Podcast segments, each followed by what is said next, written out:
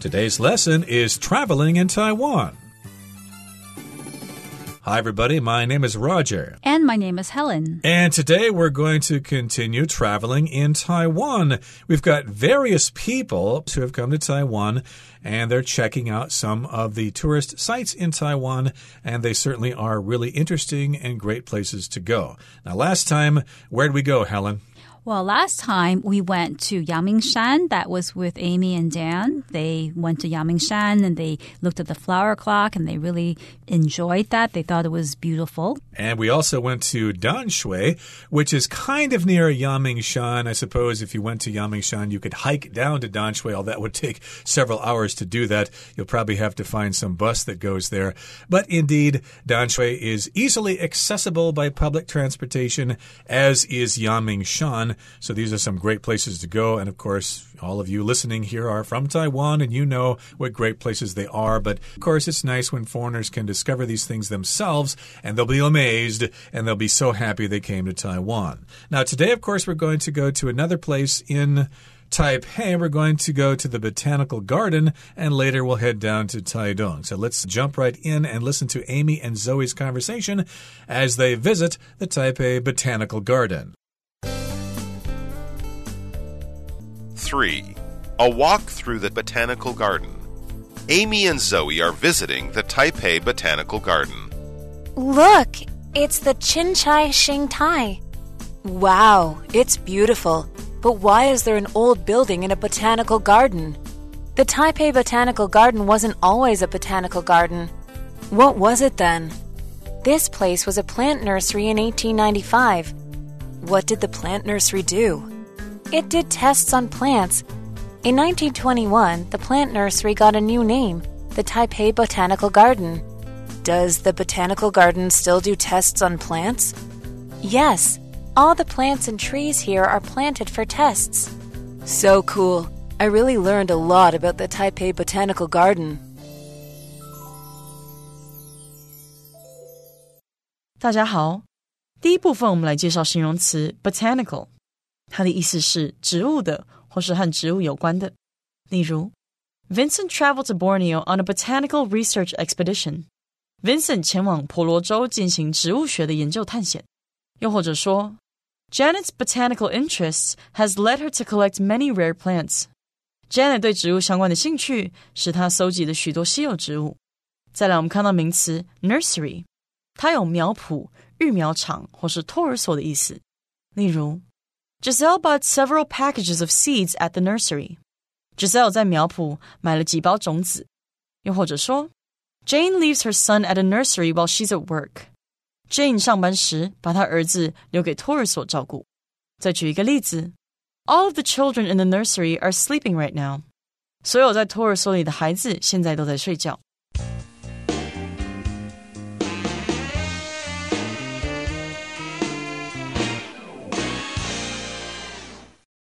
So, in the first part of today's lesson, we have a dialogue between Amy and Zoe, and the title of this dialogue is A Walk Through the Botanical Garden. So, Botanical Garden is located in Taipei, and the word botanical here refers to anything that relates to plants or the scientific study of plants. So, it's not just a normal garden where you have a lot of flowers and trees and bushes.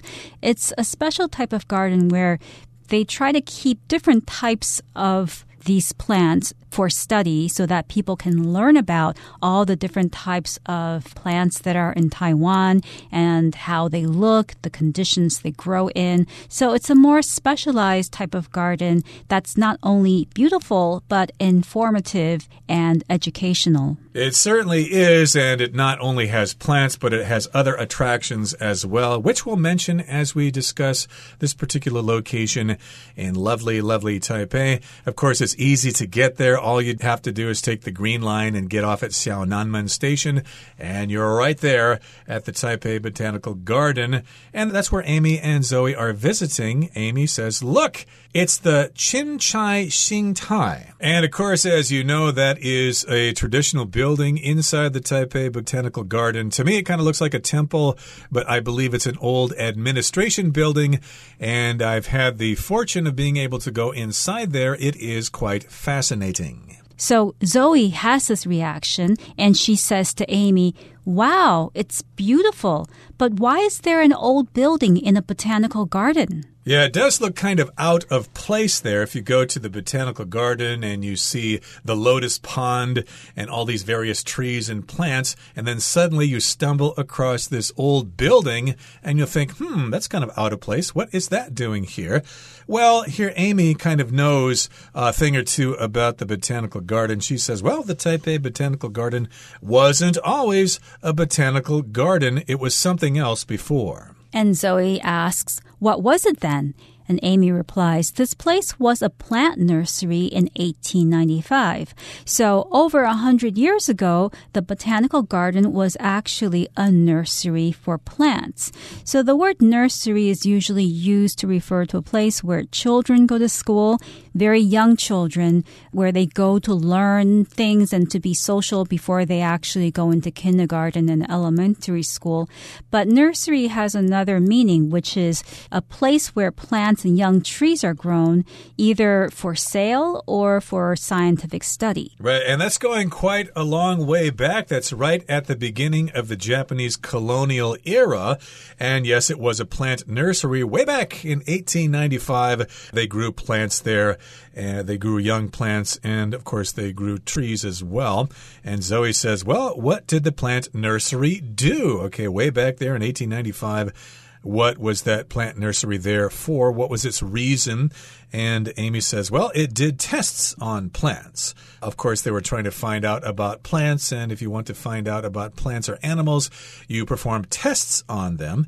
In 1921, the plant nursery got a new name, the Taipei Botanical Garden. So again, that's going way back to 1921 after World War I and before World War II, again during the Japanese colonial era, and it was given a new name at that time, the Taipei Botanical Garden. Botanical has to do with botany, which is the study of plants. And Zoe asks, does the botanical garden still do tests on plants? So it did tests on plants before when it was a nursery, and Zoe wants to know if they still do these tests. And Amy replies, yes, all the plants and trees here are planted for tests. So the trees and flowers and plants in the botanical garden that you see today are there for a particular purpose. They're there to be tested so that more knowledge can be gained from testing these plants. Right. And of course, they do have experts who are working with these plants. And I should also mention that there are tours available for the botanical gardens. You can sign up for those tours, and they have some very informed volunteers who are more than happy to tell you all about the botanical gardens, and they'll answer any questions you might have. So Zoe finishes their conversation by saying, So cool. I really learned a lot about the Taipei Botanical Garden. And of course, there are many more things to learn as well. Okay, that brings us to the end of the first part of our lesson for today. Let's move on now to the second part. We're going to leave Taipei and we're going to head down to Taidong. Let's find out what Eva and Ian discover there. 4. A ride in a hot air balloon.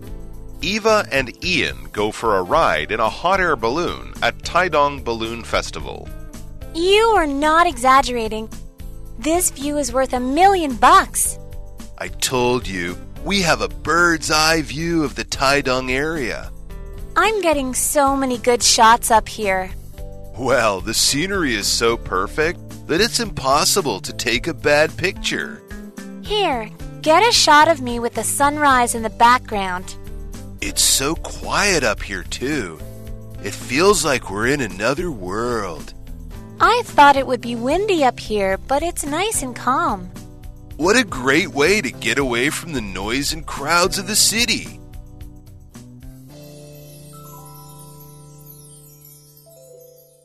第二部分我们看到动词 exaggerate 这个字的意思是夸大其词。 夸张或是言过其实。例如，I think Stephen was exaggerating when he said that Michelle's house is like a palace。当 Stephen 说 Michelle 的房子像宫殿时，我觉得他是在夸大其词。或是，Toby exaggerated his injury to try and get some sympathy。Toby 夸大了自己的伤势，试图博取一些同情。 另外，在这个字的字尾去 e 加上 i o n，就会变成名词 exaggeration。例如 ，People don't believe in Henry because his stories were always exaggerations。人们不相信 Henry，因为他说的故事总是充满夸张的言辞。再举一个例子，It would be no exaggeration to say Linda has saved my life。要说 Linda 拯救了我的性命，也完全不是夸张。接下来我们看到单字 scenery。它是名词，指的是风景、景色。例如，This postcard shows the beautiful scenery of India。 这张明信片展示着印度的美丽风景。或是，I never get tired of the scenery in the mountains。我对山上的景色百看不厌。再举一个例子，The train passed through some wonderful lake scenery。那班火车行经一些美丽的湖泊景色。最后，我们看到单字 background。它是名词，指的是照片或是图画等的背景、出生背景。例如，Mel took a photo of his girlfriend with palm trees in the background。 Mel 为女朋友拍了一张背景是棕榈树的照片。又或者说，Gordon is rich now, but he comes from a very poor background。Gordon 现在很富有，但他的出生背景很穷困。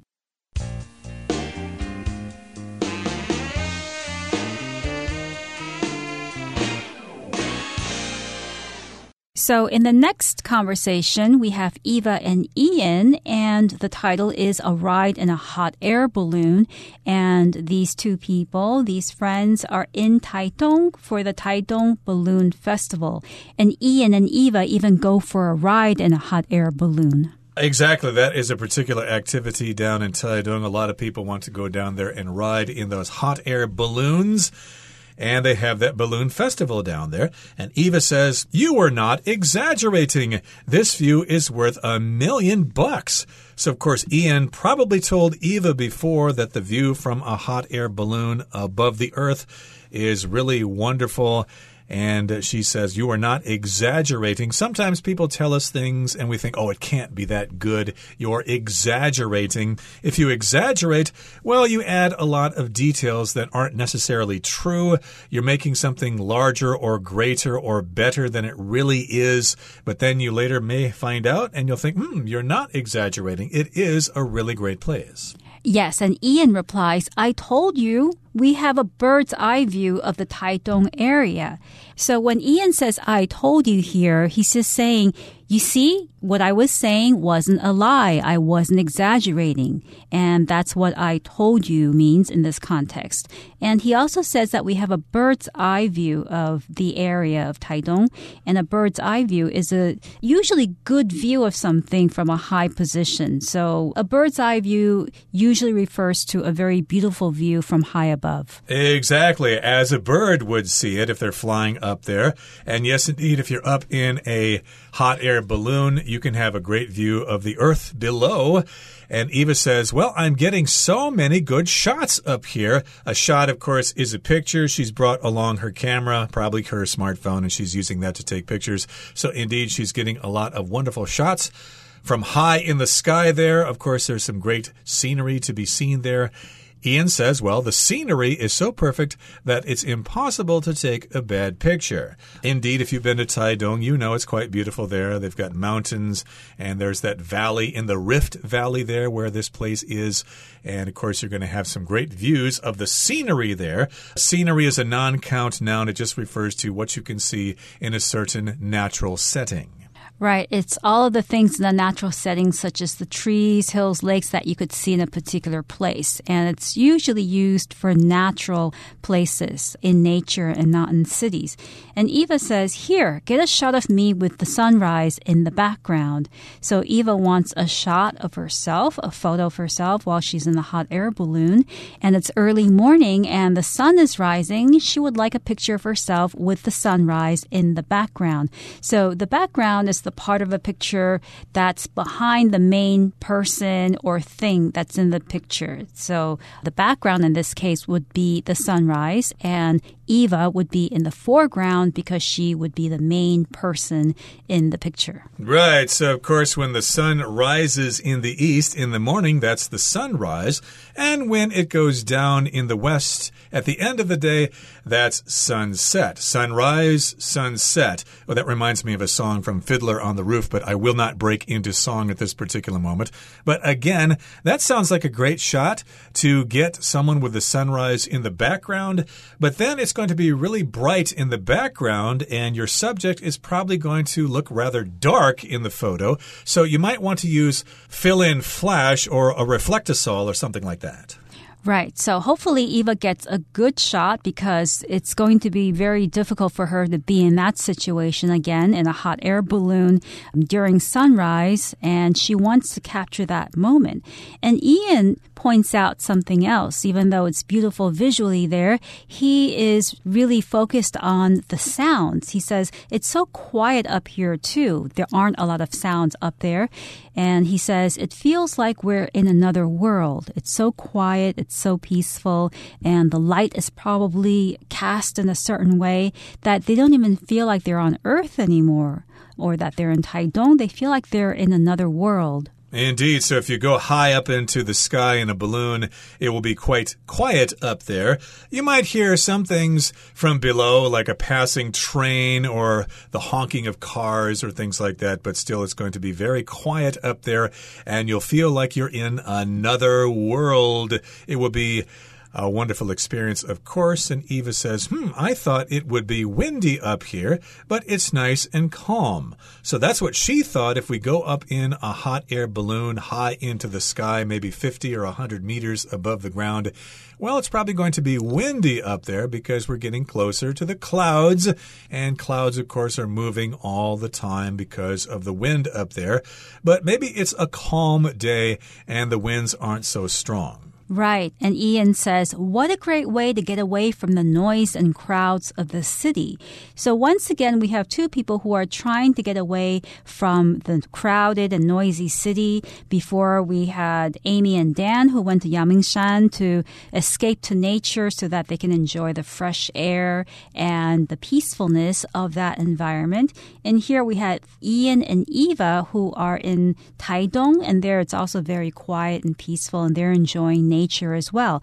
They're enjoying their time away from the noise and crowds of the city. So here we only have a taste of all of the things that we can see as tourists in Taiwan. We have Danshui Old Street, we have Yangmingshan, the Botanical Garden in Taipei, and the Taidong Balloon Festival. And there are so many more things that we can do in Taiwan, but there isn't space to talk about all of them. We just have to appreciate the fact that it takes time to go to all of the different parts of Taiwan and to enjoy the nature and the culture and the food and everything else. Absolutely. We're only scratching the surface in terms of the places you can go to in Taiwan. You could go to the various museums in Taichung. You could go check out all the old structures in Tainan. You could go to Lugang. You could go to Kending, Tailuge. All those places offer lots of things to see and do. And you could probably spend a whole lifetime in Taiwan and you would never want to go overseas. Okay, that brings us to the end of our discussion for today. It's time now to turn things over to Hanny, our beloved Chinese teacher.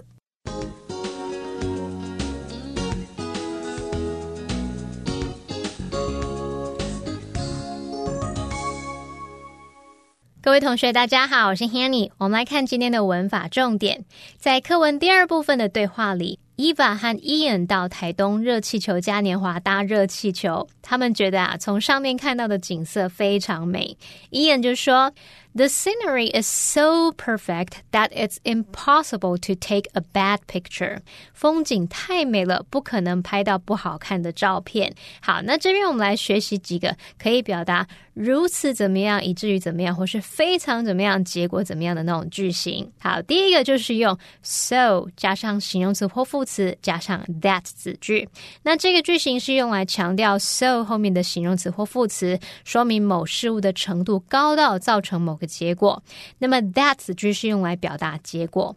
像课文里面就是在 so 后面接形容词 perfect，so perfect。that 点点点来表达说如此完美，以至于点点点点点这样。好，那我们接着也用 so 加上副词来造个例句。The boy laughed so hard that he fell off the chair。那个男孩笑得很用力，结果从椅子上跌下来了。好，第二个介绍的句型，你可以用 such 搭配形容词和名词，然后再加上 that 子句。如果是单数可数名词，我们就会用 such a 或 an 加上形容词。加单数可数名词。那如果是复数可数名词或是不可数名词，我们就会用 such 加上形容词，加上复数可数名词或不可数名词。好，那我们看个例句：It was such a beautiful painting that I couldn't stop looking at it。那幅画非常美，我忍不住一直盯着它看。那第三个介绍的句型是 so 加形容词加 a 或 an。加一个名词，再加 that 子句。这边要特别注意它的字词顺序。我们是在 so 的后面先接一个形容词，然后再用 a 或 an 加单数名词。这个词序跟 such 的用法不同哦。像我们说 such a good movie，我们现在用 so 改写就会写作 so good a movie。好，那我们用刚刚说到这样的句型来造个例句。It was so good a movie that we watched it several times。它是一部非常棒的电影，以至于我们看了好几遍。好，那第四个句型是。 so many，或是 so much，或是 so few，或是 so little，加上名词，再加 that 子句。那这个句型可以强调数量多到造成某个结果，或是少到造成某个结果。那么我们用 many 和 few 来修饰复数可数名词，用 much 和 little 来修饰不可数名词。举例来说，We were having so much fun that we didn't want to leave the party。我们在派对上玩得很开心，以至于不想离开了。 再看个例句是：Megan has so many clothes that she's running out of space to store them. Megan 有太多衣服，以至于快要没有空间收纳了。好，那么以上今天重点整理，我们来回顾今天单词吧。Nursery. Mrs. Rice bought a beautiful rose bush at the nursery down the street. Exaggerate. Freddie tends to exaggerate the stories he tells to make them more interesting. Scenery. The scenery we saw on our hike was so beautiful. Background. The background of the painting is a landscape with mountains and trees.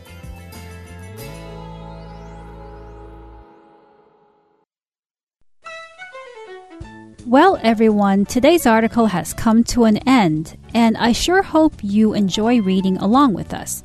I am Helen. I am Roger. See, you, next time.